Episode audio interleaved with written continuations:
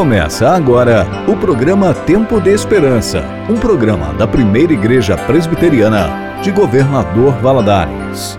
Olá, querido ouvinte, muito boa noite, coisa boa mais uma vez ter você aqui com a gente no programa Tempo de Esperança.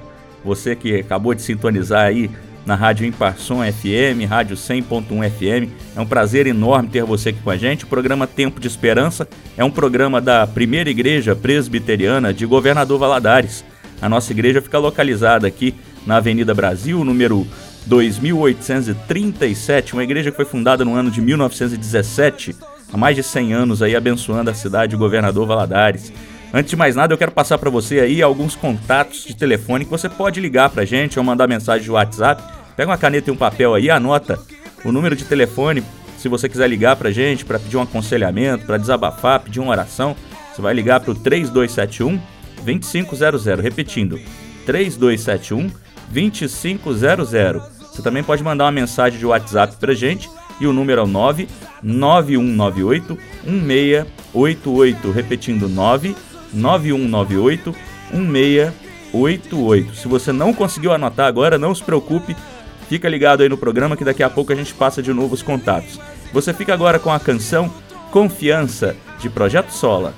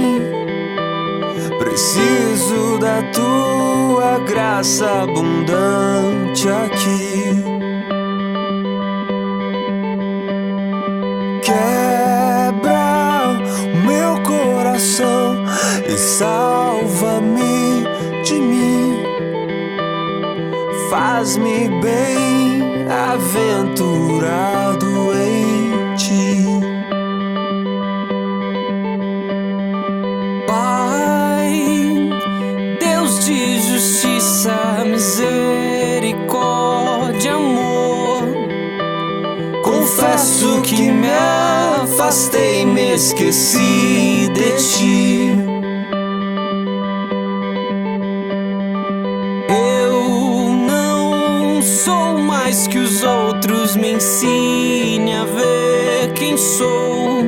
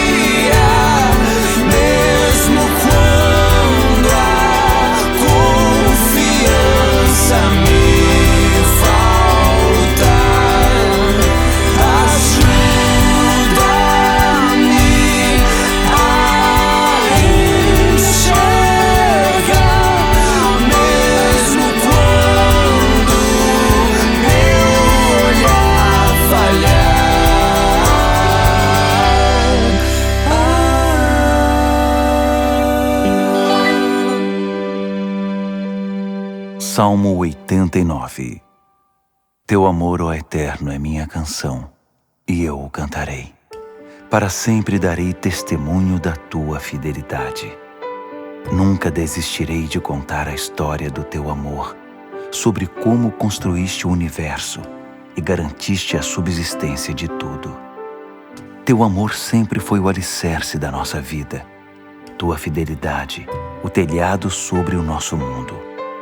Já declaraste: juntei forças com meu líder escolhido, penhorei minha palavra ao meu servo Davi, dizendo: A todos que descenderem de você está garantida a vida. Farei seu governo sólido e duradouro como uma rocha.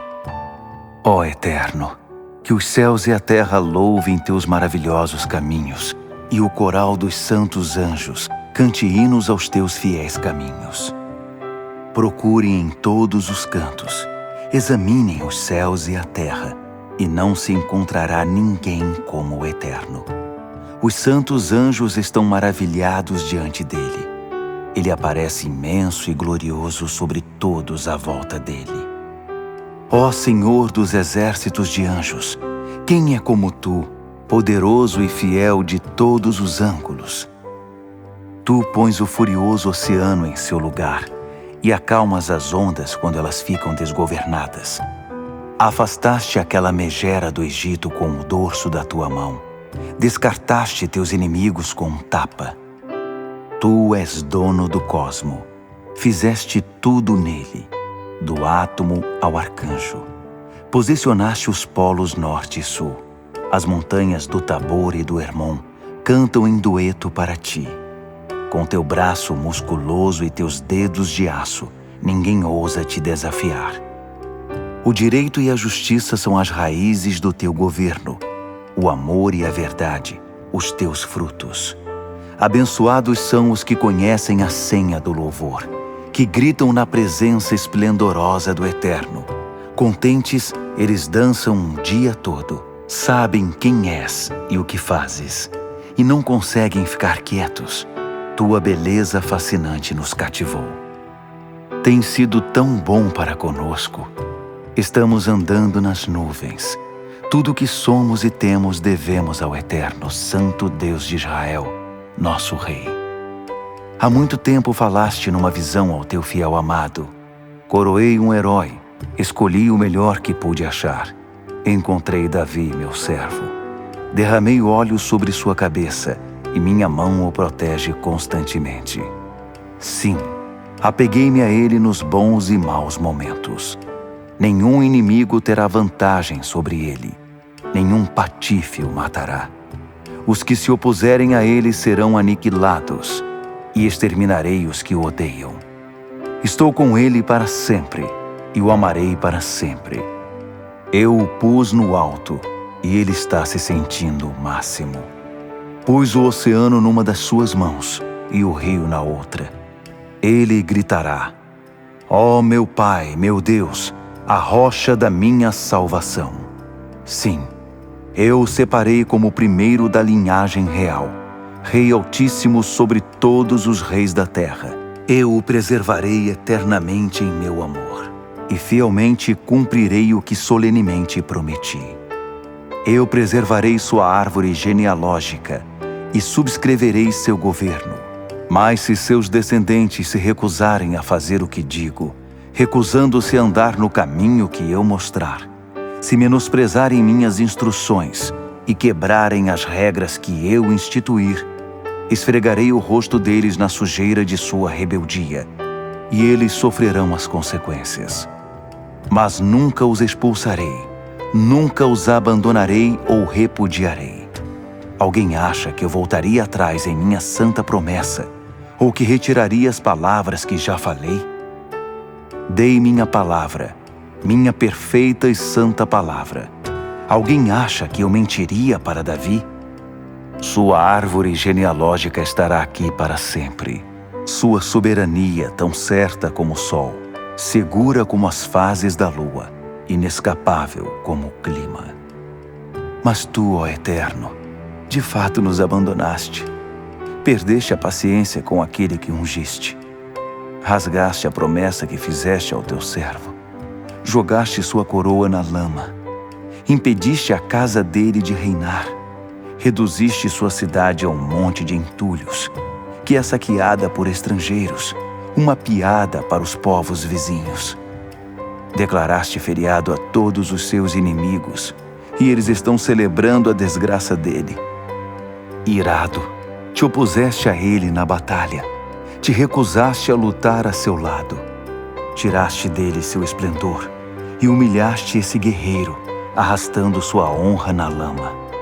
Tomaste os melhores anos da vida dele e o deixaste impotente, arruinado. Por quanto tempo aguentaremos isso, ó Eterno? Foste embora de vez? Guardarás rancor para sempre? Lembra-te do meu lamento e de como a vida é curta. Criaste os homens e mulheres só para isso? Veremos a morte cedo demais. Todos verão, e não há porta dos fundos para escapar. Então, onde está o amor que o fez tão conhecido? O que aconteceu com tua promessa a Davi? Olha para teus servos, querido Senhor. Sou alvo das piadas de todas as nações, das zombarias dos nossos inimigos, ó Eterno, enquanto eles perseguem os passos do teu ungido amado. Bendito seja o Eterno para sempre e sempre. Amém. Amém. Muito bem, você acabou de ouvir a leitura do Salmo 89 na versão bíblica A Mensagem e agora ficará com a música Teu Povo da IP Alfa.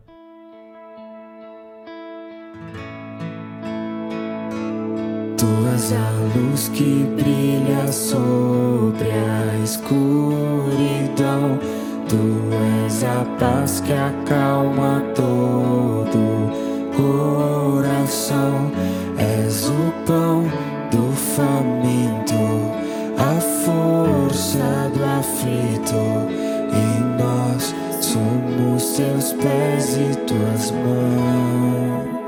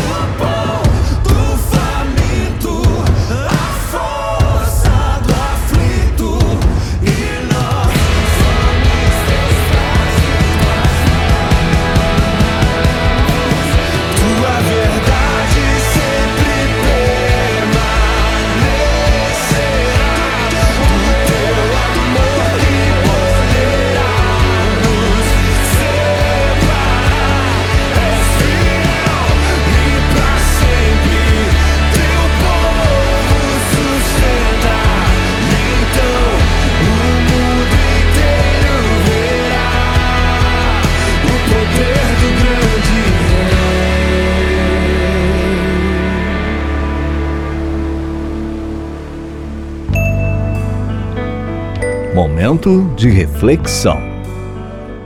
Olá, querido ouvinte. Eu me chamo João, sou um dos pastores da Primeira Igreja Presbiteriana de Governador Valadares e é uma alegria poder compartilhar com você a palavra de Deus.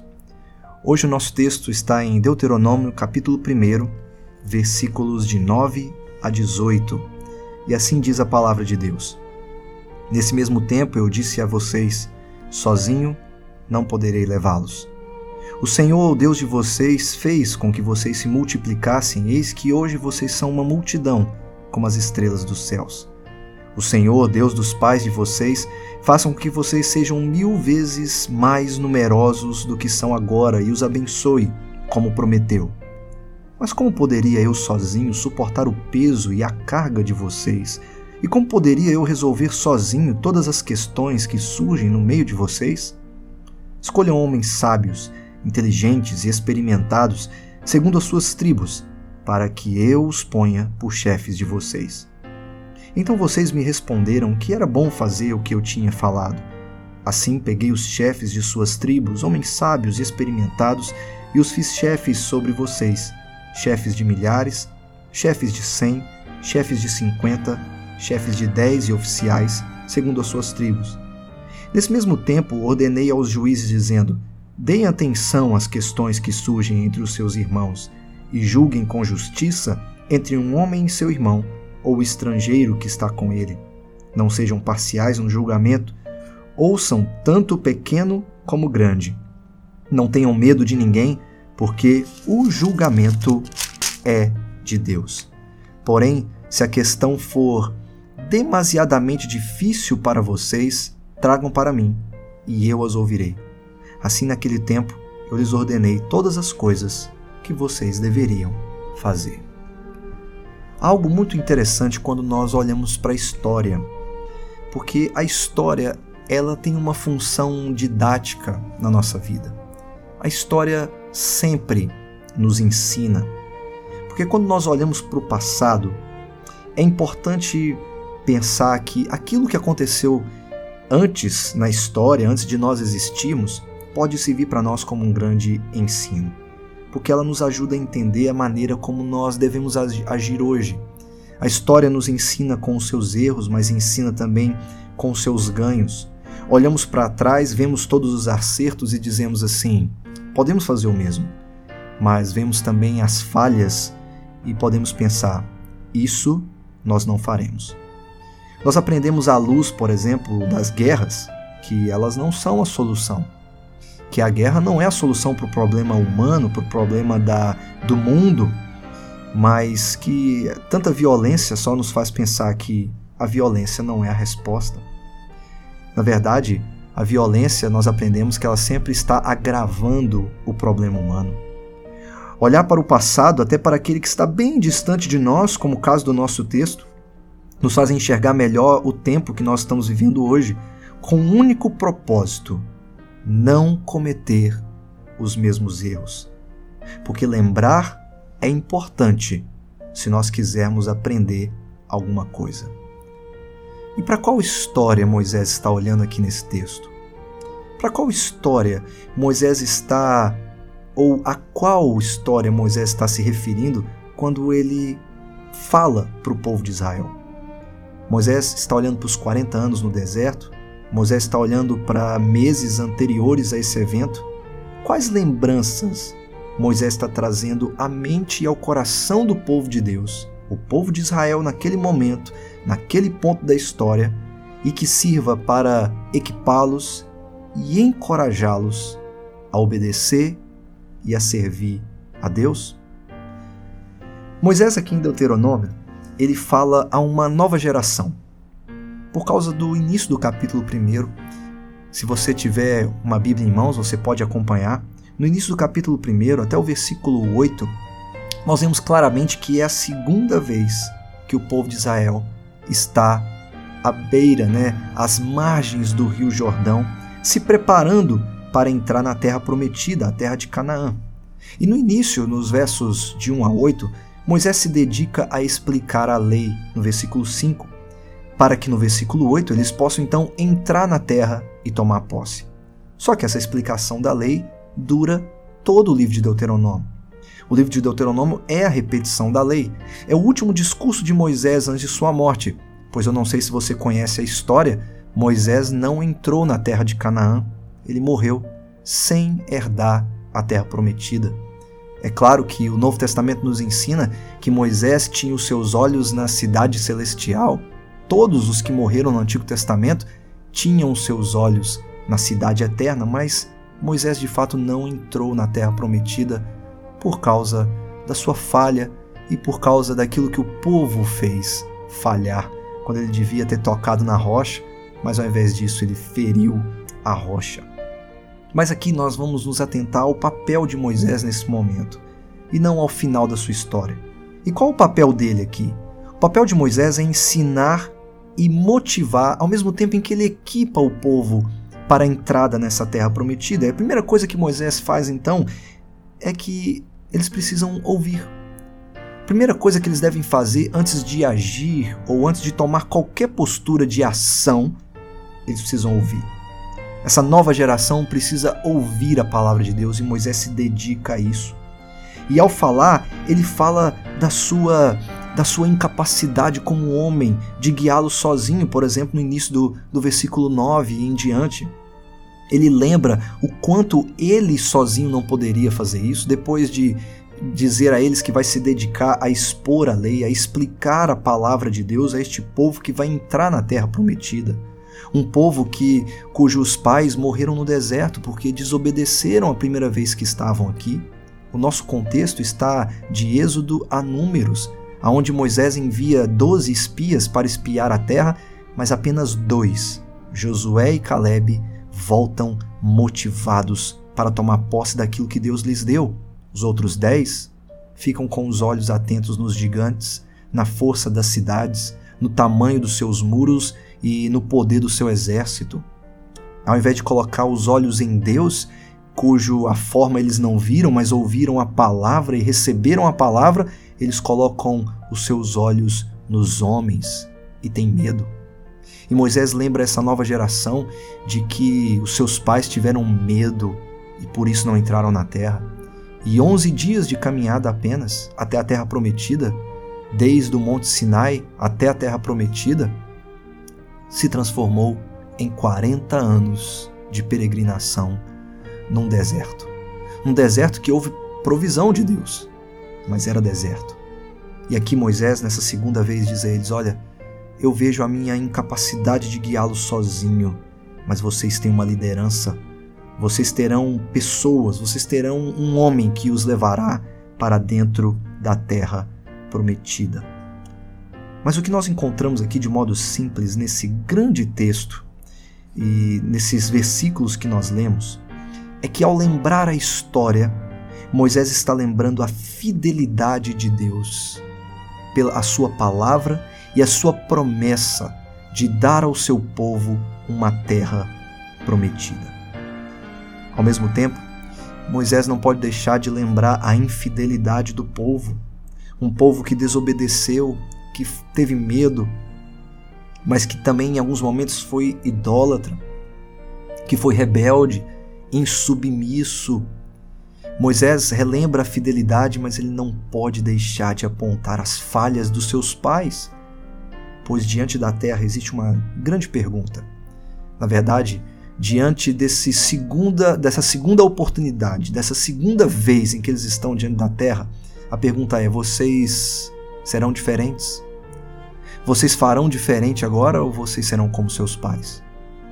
A cada geração nós fazemos a mesma pergunta: será que esta geração vai ser diferente?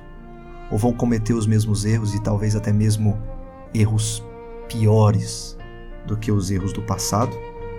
E com isso, Moisés relembra eles duas coisas. Olhando para a história, Moisés deixa bem claro para eles que, ao lembrar de tudo, eles lembram da fidelidade. Eles lembram que Deus é fiel à sua promessa. E lembram-se também de que Deus é fiel em não deixar o seu povo desamparado. Deus é fiel à sua promessa. Deus é fiel em não deixar o seu povo desamparado. Primeira coisa então que Moisés aponta é a fidelidade de Deus à sua promessa. Lembrando da história, eles lembram que Deus é fiel. E fiel a quê? Que promessa é essa? Qual, a, que, a que Moisés está se referindo? Moisés está falando daquela promessa feita a Abraão, principalmente em Gênesis 15, quando nós olhamos para o texto e vemos que agora eles são um povo numeroso e Deus promete ainda torná-los mais numeroso ainda. Em Gênesis 15, Deus prometeu a Abrão, que no momento ainda era chamado de Abrão, de que Deus faria dele uma grande nação e lhe daria uma grande recompensa. Mas lembre-se, Abrão era idoso, Sara era estéril, mas Deus prometeu através de um casal de idosos e de uma mulher estéril fazer deles uma grande nação. Por isso, Deus promete a eles: Olha, eu vou fazer de vocês um povo tão numeroso que eu te convido, Abraão, em Gênesis 15, 5. Olhe para os céus, conte as estrelas, se é que você pode. Um dia eu peguei minha filha olhando para o céu e ela contava as estrelas. Um, dois, três. Eu disse a ela: Minha filha, é impossível. Você não vai conseguir. E quando Abraão olha para os céus, Deus diz para ele: É assim que eu vou fazer o seu povo, ou o meu povo, através de você. E quando Moisés fala para eles, o que eles podem dizer? O que eles são agora, Moisés diz: vocês são numerosos, Deus é fiel à sua palavra, ele manteve a sua palavra. Vejam como vocês são. Em Deuteronômio capítulo 1, versículo 10, o Senhor, o Deus de vocês, fez com que vocês se multiplicassem, eis que hoje vocês são uma multidão como as estrelas do céu.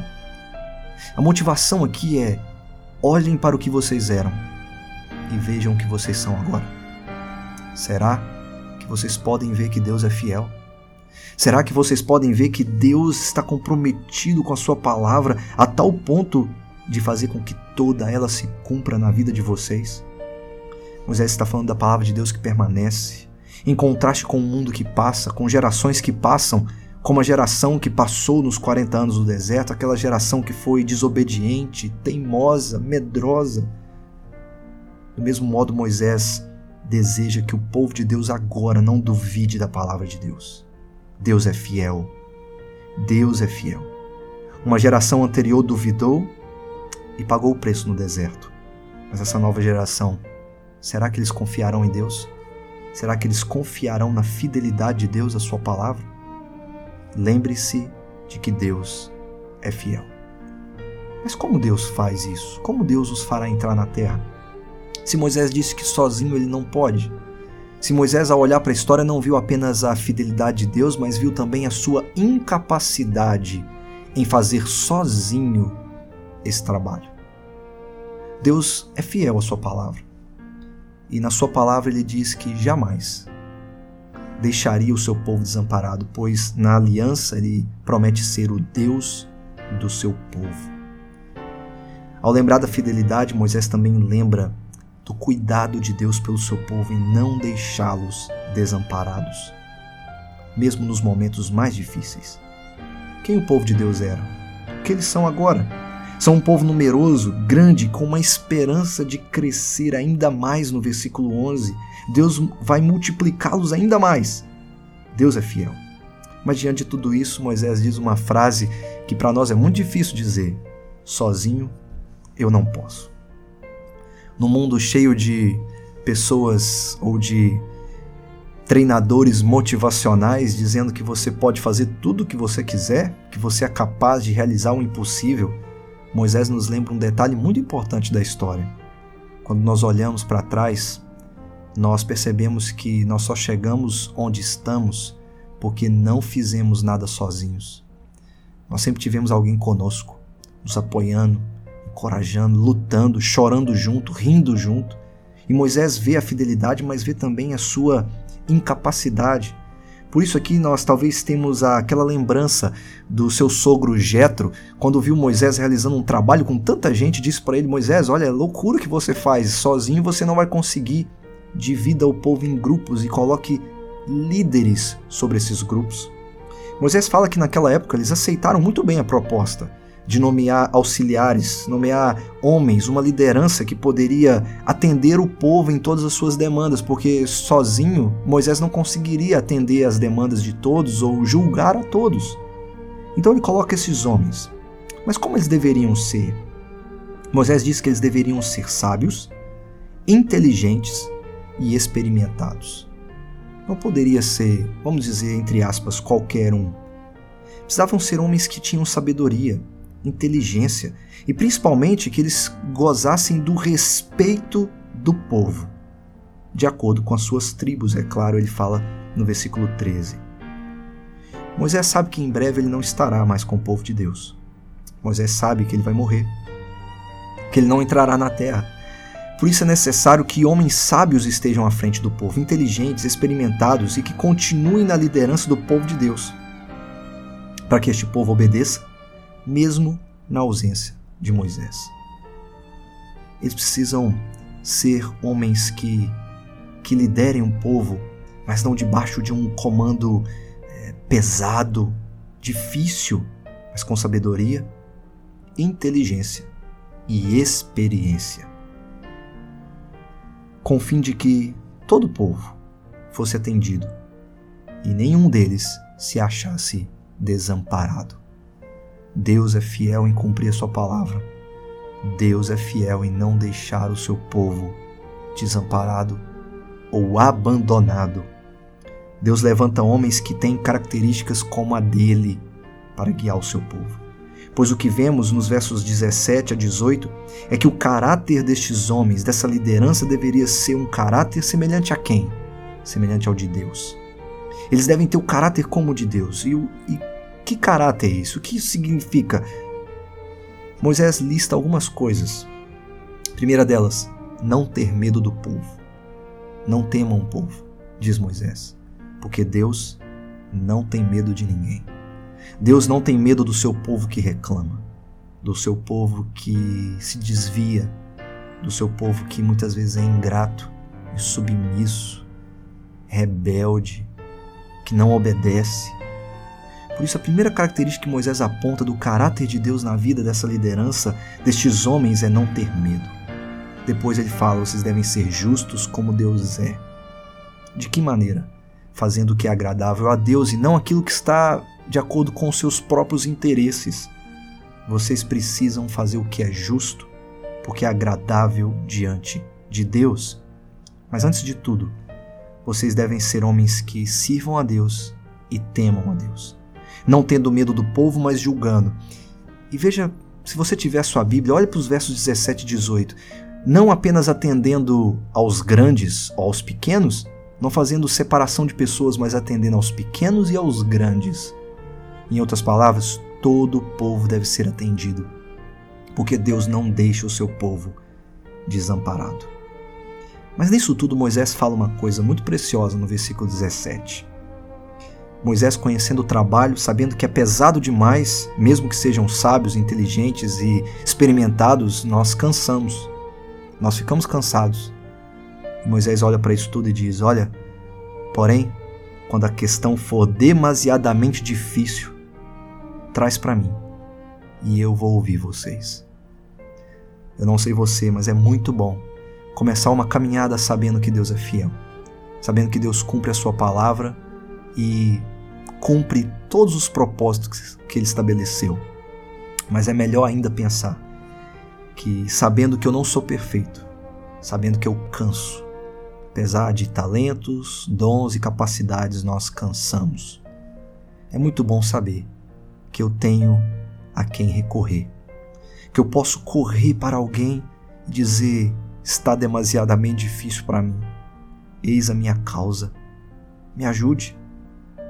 E saber que essa pessoa irá me ouvir é maravilhoso demais. Deus não está apenas comprometido em cumprir com a sua promessa, mas também com os meios pelos quais ele conduzirá o seu povo até o fim, que é debaixo da liderança de alguém melhor do que eles. Alguém que os atenda em coisas demasiadamente difíceis. Alguém que os salve quando sozinho eles não podem fazer nada. Essa é a mensagem de Deuteronômio. Essa era a motivação e encorajamento para o povo entrar na terra prometida. Mas qual qual motivação encontramos quando olhamos para a história? Para a sua própria história? Ou melhor, que motivação encontramos ou que força achamos quando olhamos para a história que dá sentido a todas as histórias? Pois mesmo quando as coisas não estão fáceis, a nossa primeira tendência é desconfiar, duvidar. É bom saber que nós temos alguém ou um lugar para onde podemos ir. Para quando for muito pesado, podemos levar até Ele e Ele pode nos ouvir, nos atender e nos socorrer em momentos que são difíceis demais para nós. E eu te convido a pensar comigo o seguinte: se precisamos olhar para a história que dá sentido a todas as histórias, e se eu preciso olhar para a figura deste homem sábio, experimentado, inteligente, que tem o caráter de Deus, que julga como Deus e que não teme o povo, mas que atende pequenos e grandes em todas as suas causas e demandas? Se o povo precisava de um líder assim, que tipo de líder você acha que nós precisamos? Que tipo de pessoa você acha que eu e você precisamos para atravessarmos o rio, para entrarmos na terra e tomarmos posse da herança? Quando nós olhamos para a história que dá sentido a todas as outras histórias, só uma nós encontramos, que é o Senhor Jesus Cristo. Em toda história, ninguém tem o caráter de Deus como o Senhor Jesus Cristo. Porque Jesus não falha como Moisés falhou, como Abraão falhou, como Davi futuramente e Salomão também irão falhar. Em Jesus nós não encontramos falha alguma. Nele nós podemos descansar inteiramente quando ele nos diz: Venha, você que está cansado, sobrecarregado e que tudo é demasiadamente difícil para você, traz para mim e eu vou te aliviar. Que bênção escutar do Senhor Jesus, que tem o caráter de Deus, pois ele é Deus, dizendo para mim para você: tá difícil? Vem até mim. Traz para mim, porque eu posso suportar por você. E Jesus suportou. Mas você reparou no texto que Moisés diz: sozinho ele não podia? Sozinho ele não poderia suportar as cargas de todos eles? Mas quando olhamos para Jesus, nós vemos que Jesus é melhor e maior que Moisés, porque ele suportou tudo sozinho e levou as cargas de todo mundo, de todos os seres humanos, cargas pesadas demais, a carga do pecado, da culpa, da corrupção, levando sobre ele mesmo o peso que nós não poderíamos suportar, a carga que sozinho não conseguimos levar. Jesus foi sozinho para a cruz. Jesus foi sozinho pelo caminho de sofrimento. Sozinho, mesmo acompanhado de discípulos sonolentos no Getsemane que dormiram, Jesus sozinho orou: Ó oh, Pai, se possível, afaste de mim este cálice. Jesus não estava se acovardando, mas Jesus estava dizendo sim para a cruz, porque ele sabia que ele subiria aquele monte sozinho para levar as cargas de um povo ingrato para levar o peso de um povo rebelde. Eu e você. Por isso, ao olharmos para Jesus, precisamos olhar para Ele e dizer: Senhor, eu sei que Tu és fiel. Eu sei que em Cristo o Senhor não me deixa desamparado, porque Cristo suportou tudo sozinho, para que mesmo sozinho eu pudesse ter o amparo do Senhor. O apóstolo Paulo, quando escreve a segunda carta a Timóteo, no capítulo 4, ele fala da sua solidão. Ele diz que na sua primeira defesa ninguém estava com ele, mas ele viu que Deus o assistiu em todas as coisas, porque nós nunca estamos sozinhos, uma vez que Deus cumpriu toda a sua promessa em Jesus Cristo, e uma vez que Deus, através de Jesus Cristo, não nos deixa desamparados, pois o próprio Filho de Deus, Jesus, nos disse que Ele estaria conosco todos os dias da nossa vida, até a consumação dos séculos. Que Deus te abençoe, que você encontre em Jesus Cristo a razão para tudo na sua vida, que você encontre em Jesus que Deus cumpriu a sua promessa e que em Cristo Ele jamais nos deixa desamparados. Você pode suportar coisas demasiadamente difíceis se você levá-las para o Senhor Jesus Cristo. Cristo suportou, suportou os nossos pecados, para que nós pudéssemos ser perdoados e receber a vida eterna. e a certeza de que quando atravessarmos o rio, Ele é quem nos levará para dentro da terra prometida, para a cidade eterna, que é a Jerusalém celestial, a cidade que todos aqueles que creem no Senhor Jesus esperam e esperam entrar pelos méritos do seu Salvador, o Senhor Jesus Cristo. Que Deus te abençoe. Deus é fiel, cumpriu a sua palavra em Jesus, e Deus em Cristo jamais nos desampara. Em nome de Jesus, receba a palavra de Deus. Amém.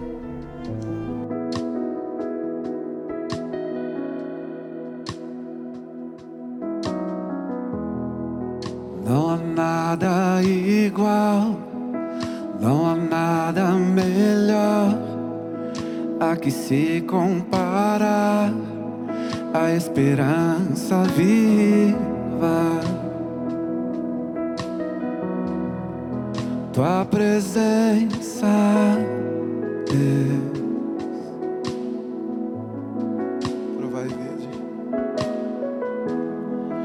Eu provei e vi o mais doce amor que liberta o meu ser e a vergonha desfaz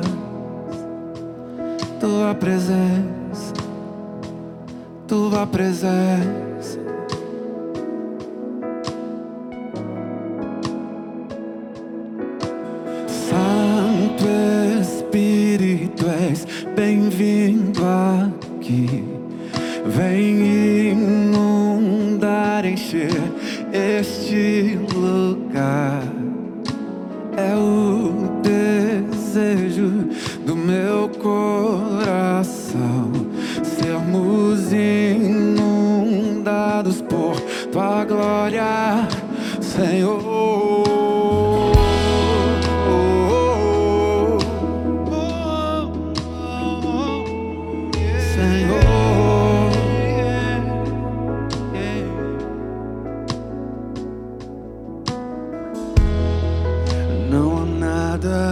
Igual, não há nada melhor a que se comparar a esperança viva.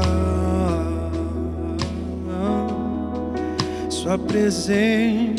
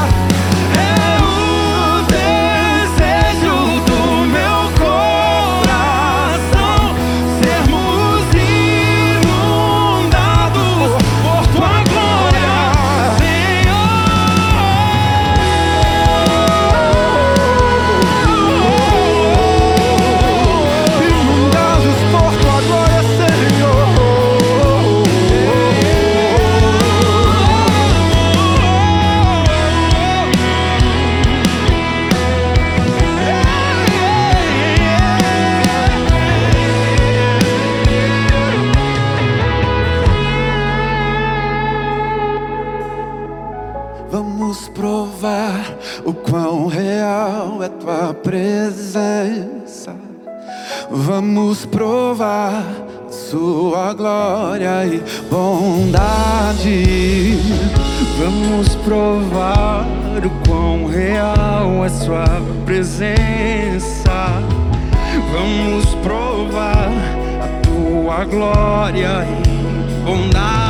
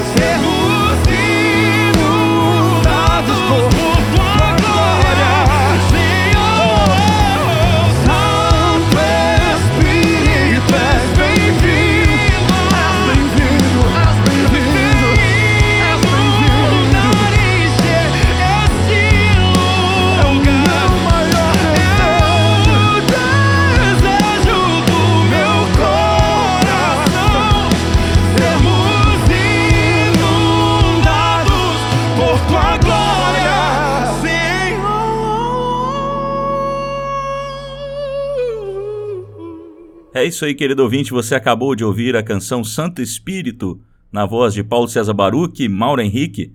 E eu quero passar para você mais uma vez os contatos de telefone para você entrar em contato aqui com a gente na igreja.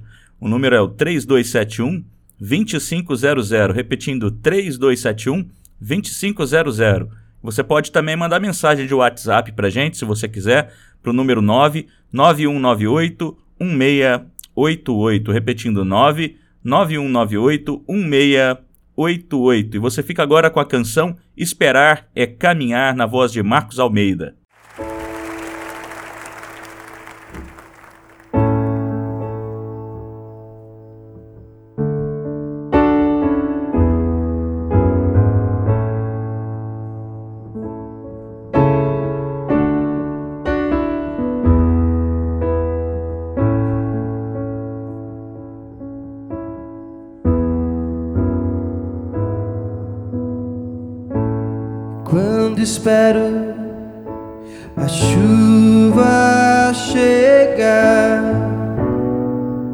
Tu vens com teu vento.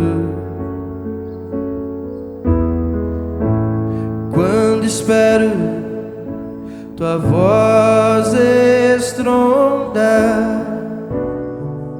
tu vens com silêncio.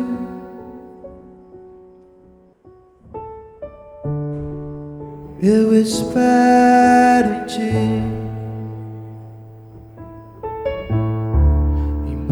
sem saber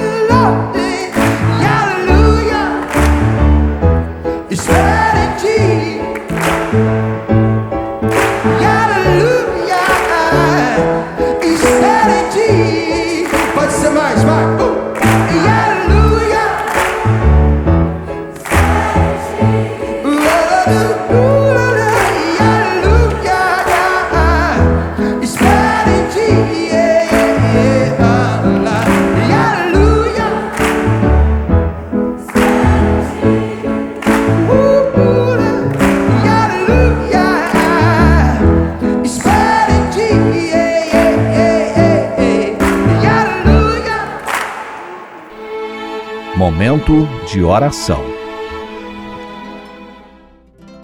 Querido ouvinte, eu quero te convidar nesse momento para fazer uma oração comigo e eu quero te convidar então a fechar os seus olhos, elevar o seu pensamento a Deus. Deixa eu orar por você e orar com você. Senhor bendito, louvado seja o teu nome. Senhor é o Deus Criador dos céus e da terra, o Deus Todo-Poderoso, o Deus que nos formou o Deus que elegeu antes da fundação do mundo a tua igreja, o Deus que cria e coordena e nada sai do teu controle. Por isso, Deus, nessa noite nós oramos ao Senhor, com os nossos corações aflitos muitas vezes. Talvez, ó Deus, tenham pessoas que estejam nos escutando aqui essa noite, orando comigo aqui.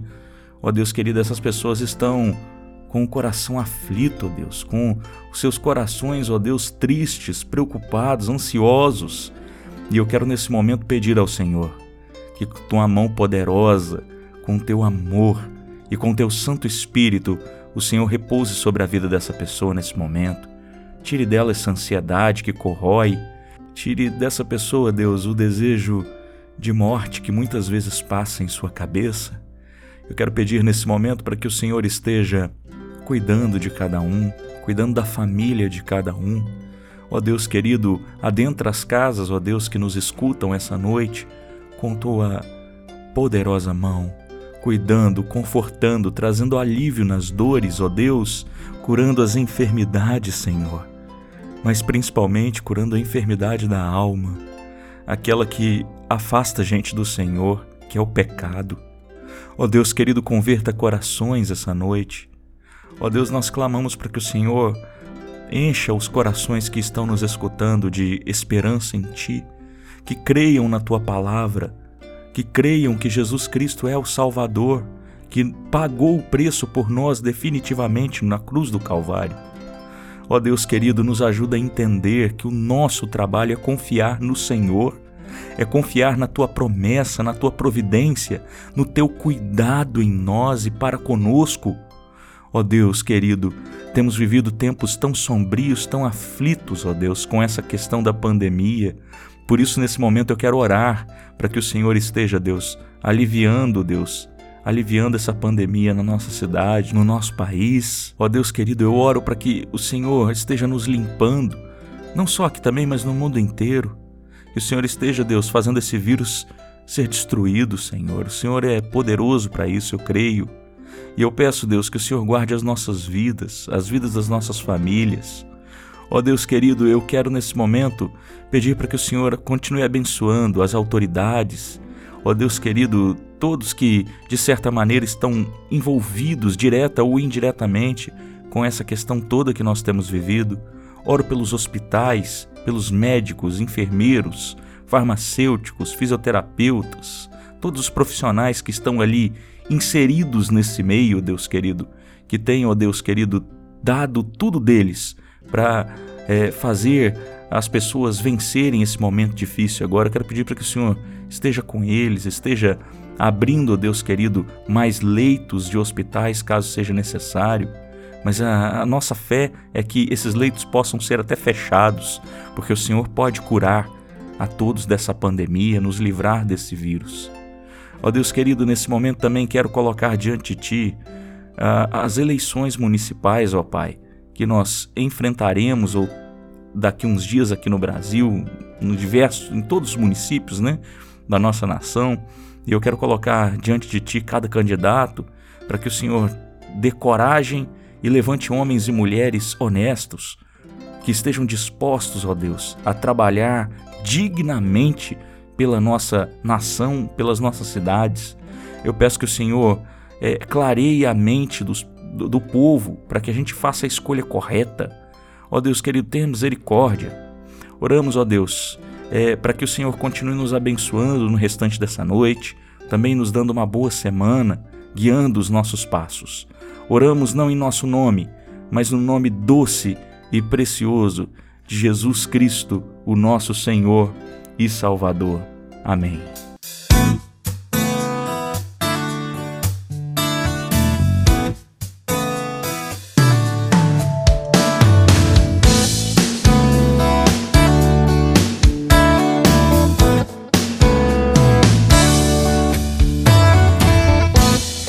graça de Jesus que me faz caminhar. É o amor do Pai que me faz viver.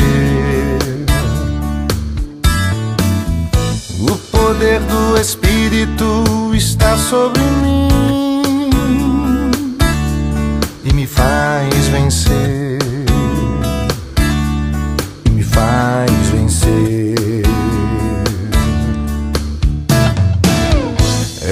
graça de Jesus que me faz caminhar.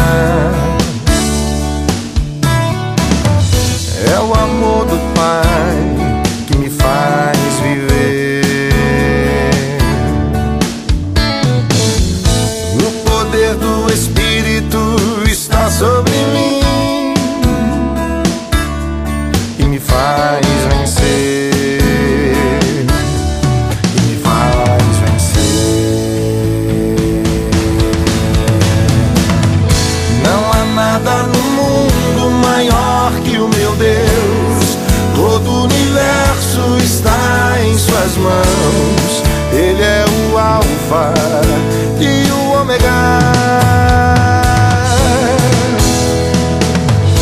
Os seus olhos de graça estão sobre mim. Ele se importa e me conhece bem. Ele é o Deus da minha vida.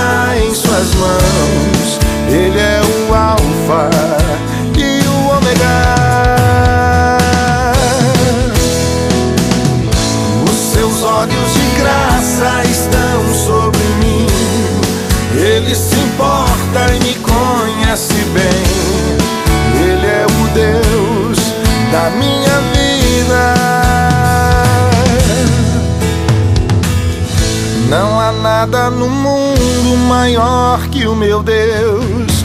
Todo o universo está em Suas mãos. Ele é o Alfa e o Ômega. Os seus olhos de graça estão sobre mim. Ele se importa e me conhece bem.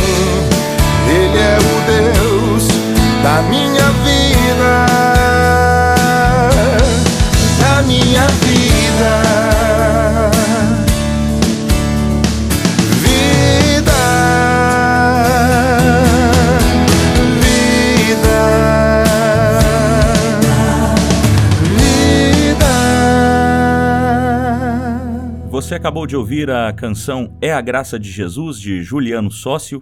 Ficará agora com a música Agora e Sempre, de Som da Vila.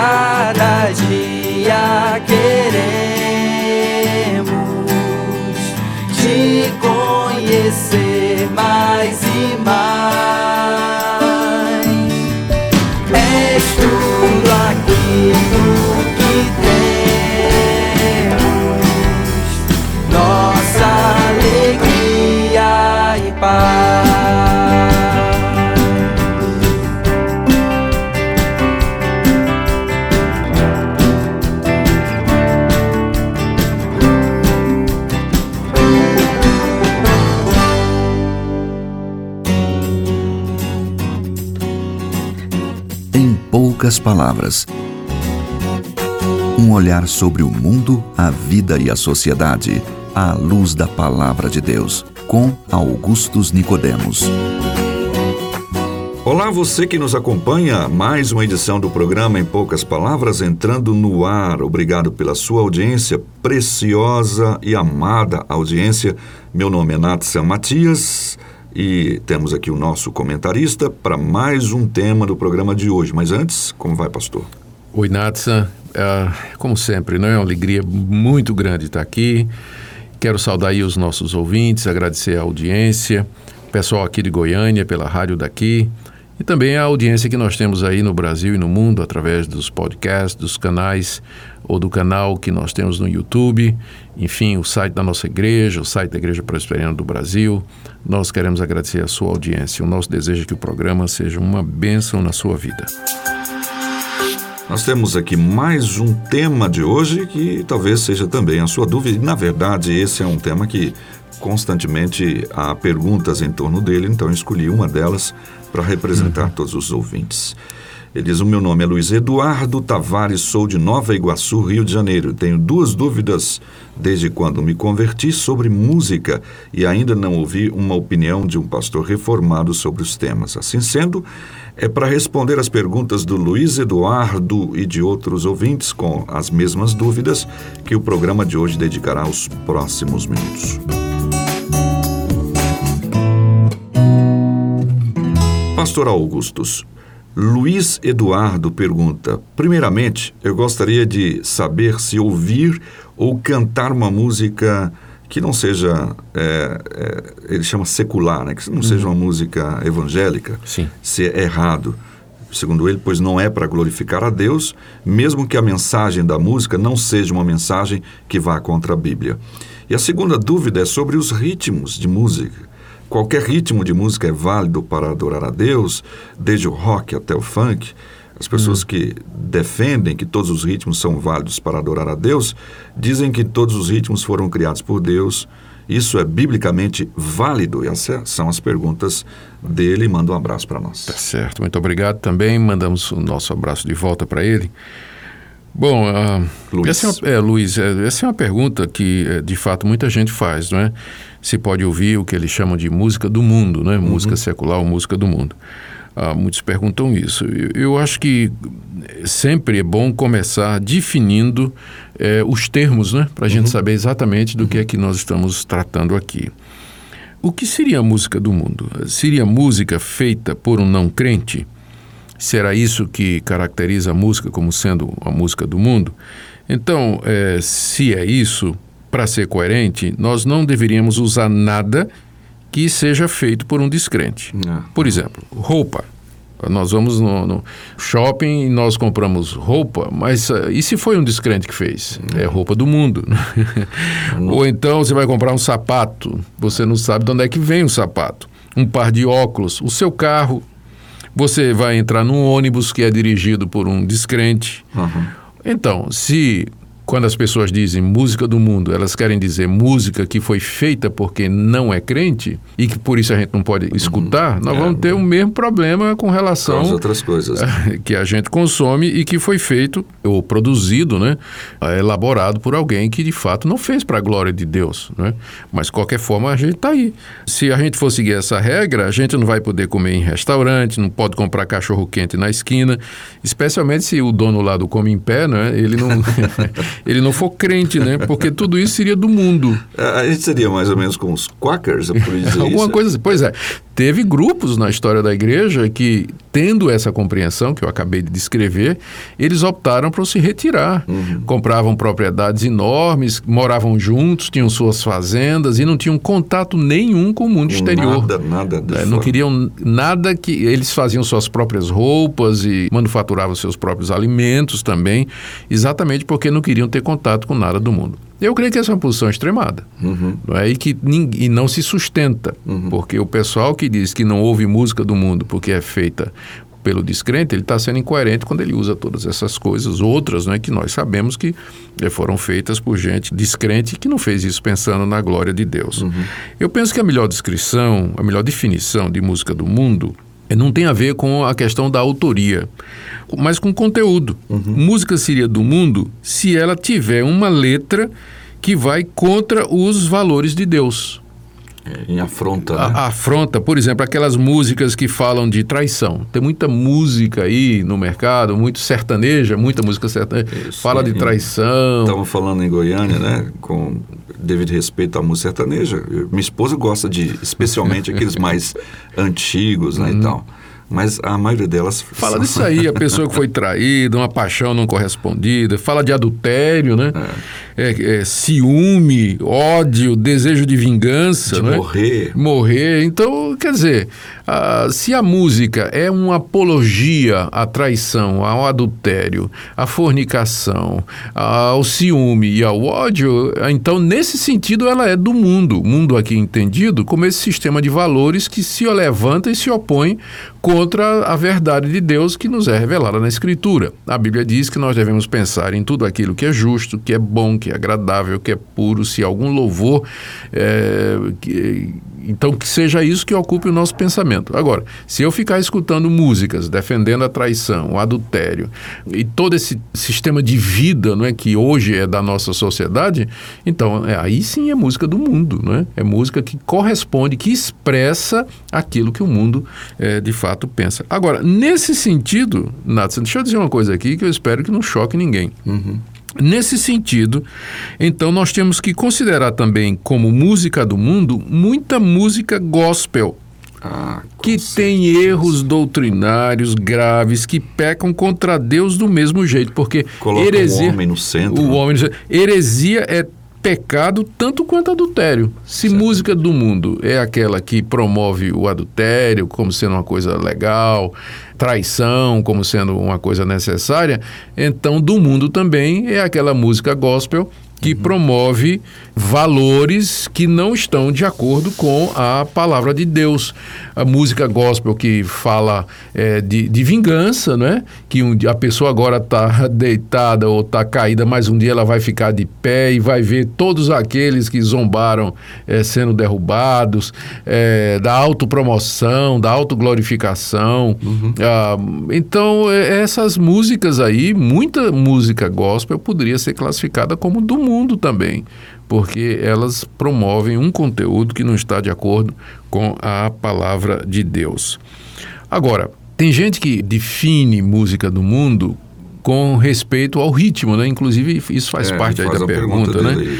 é, rock, exatamente, funk, rock, samba, hip hop, funk, não é? Uhum. é? Aí nós vamos ter outro problema, pois não, não tem como definir um ritmo que seja santo e outro ritmo que seja mundano, uhum. não é? Ele está certo quando ele menciona aí que algumas pessoas acham que todos os ritmos, na verdade, vêm de Deus, não é?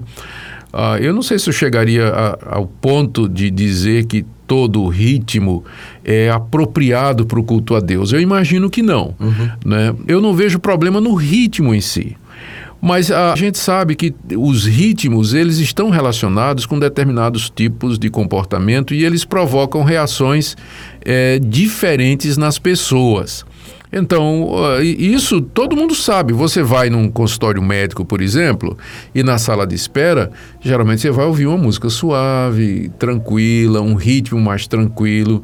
Porque se botar um funk paulista né? ou hip hop e tudo mais, o paciente já vai ficar nervoso, né? Ele já vai entrar para agitado né? na, na consulta médica. Então a gente sabe que nem todo ritmo serve para todo propósito. Exatamente. Então, quando a gente pensa no culto a Deus, na adoração a Deus, que nós estamos ali para contemplar as coisas de Deus, para meditar na palavra de Deus, então é evidente que nem todo ritmo musical contribui para que meu estado emocional, meu estado espiritual se torne receptivo à palavra de Deus. Então, é, eu posso, por exemplo, eu gosto de rock, eu gosto uhum. de rock. Eu, eu sou uma geração que cresceu ouvindo os Stones, ouvindo os Beatles, ouvindo B.B. King. Né? Eu gosto de John Mayer, gosto de Eric Clapton, escuto tudo isso mas como é, diversão, né? como lazer. O Eric Clapton, por exemplo, que eu gosto, ele tem uma música que é Cocaine, que é uma apologia à cocaína, essa eu não, eu não escuto. Uhum. Ah, mas o John Mayer, que, o John Mayer tem muitas músicas também que tem um conteúdo que eu não, não gosto também. Mas o, o Mayer tem algumas músicas que eu fico impressionado. Uma música chamada Daughters, sobre filhas, né? que ele fala do comportamento das, das moças, como deve ser, e dos pais. Tem outra música em que ele reflete sobre o tempo o tempo está parando, está correndo, aliás, está correndo como um trem e ele não consegue parar a evolução do tempo e como é que vai ser isso. E ele conversa com o pai dele e ele percebe que de fato a vida está passando. São reflexos da alma, não é? que, eh, que ainda preserva alguns traços da imagem e semelhança de Deus. Então, essas músicas jamais deveriam ser trazidas para o culto público, né? Que ali é outra coisa, né? Então tem que ter uma seleção, tem que, tem que pensar muito. A verdade é que, pensando em música gospel, música evangélica hoje, nós precisamos não somente de compositores de qualidade, porque tem muita música ruim, desculpa, né? Eu não escuto, né? Eu prefiro, às vezes, ouvir um, um boa música composta por um bom compositor, ainda que não seja cristão. Um poético, do, né? É, do que ouvir é, algumas dessas coisas que passam aí como sendo música evangélica. Mas o que nós precisamos são de compositores de qualidade e que tenham boa teologia, Natsan. Uhum. Essa combinação para que nós tenhamos músicas que de fato sirvam para adoração, para edificação da nossa mente e do nosso coração. Então, em resposta, você pode escutar música é, que não tenha conteúdo é, explicitamente evangélico, religioso e que não foi feita para ser usada no culto? Eu, eu, digo que pode, se a música ela não está fazendo apologia a pecados e a comportamentos que são contra a palavra de Deus. Aí, esse tipo de música que faz essa apologia, ela é mundana. Uhum. E aí, de fato, nós não devíamos. Até entra na, na, questão daquele que é músico e tem a profissão de músico, ele é um compositor e tal, ele pode muito bem ter as suas canções com uma cosmovisão cristã para falar de amor, de, uhum. de, de, família, ah, sim, poesia, sim. De, da natureza. Da nat da, nossa, tanta coisa que temas, nós né? podemos falar que sem necessariamente usar o evangeliquez, né? Uhum. E podemos falar da beleza do mundo e do amor mesmo, uhum. né? Dos relacionamentos das pessoas, sem usar esses clichês evangélicos que estão por aí. E... Que necessariamente não, não servem, não são para cantar lá dentro da igreja, mas ele sim, pode claro. expressar a sua arte. Perfeitamente. Fazendo assim justiça que eu falei agora há pouco com a música sertaneja para ninguém pensar que eu sou contra. Né? ah, disse que minha esposa. Você é fã do Chitãozinho e Chororó, tenho certeza. a gente, quando vai viajar, a gente coloca aqueles modão, modões. Tem umas modas de viola muito bonitas, né? É bonita que a gente vai música, viajar. Luiz Gonzaga, por então, exemplo, tem muita música sertaneja. né? Cascatinha. Sim, sim. É a graça comum de então, Deus, né? Que ainda está na humanidade. É, agora tem uns que não dá Não mesmo. dá mesmo. Sinto muito, mas Sinto muito. Pois bem, então ficamos por aqui com o programa de hoje, agradecendo a sua audiência. Pastor. Muito obrigado, querido ouvinte, pela sua audiência. Deus o abençoe. Até o próximo programa. Muito bem, querido ouvinte, você acabou de ouvir aqui uma retransmissão do programa Em Poucas Palavras da Igreja Presbiteriana de Goiânia, eh, com o nosso irmão Reverendo Augusto Nicodemos, trazendo sempre aí resposta para perguntas muito válidas, muito importantes aí, que talvez você tenha também essas perguntas. Foi muito bom estar com você aqui mais uma vez no programa Tempo de Esperança. O programa é aqui da Primeira Igreja Presbiteriana de Governador Valadares. Nossa igreja está localizada na Avenida Brasil, número 2837. Foi fundada no ano de 1917, uma igreja histórica, fazendo parte da história da nossa cidade, Governador Valadares. Você pode também entrar em contato com a gente ligando para o número 3271 2500, repetindo 3271 2500. Essa ligação é anônima. Você pode ligar para pedir uma oração ou pedir um aconselhamento. Você também pode mandar uma mensagem de WhatsApp para a gente para o número 99198 1688, repetindo 99198 1688. Você fica agora com a canção Confiarei do Ministério AME e logo depois a gente já se despede. Deus te abençoe e tenha uma excelente semana.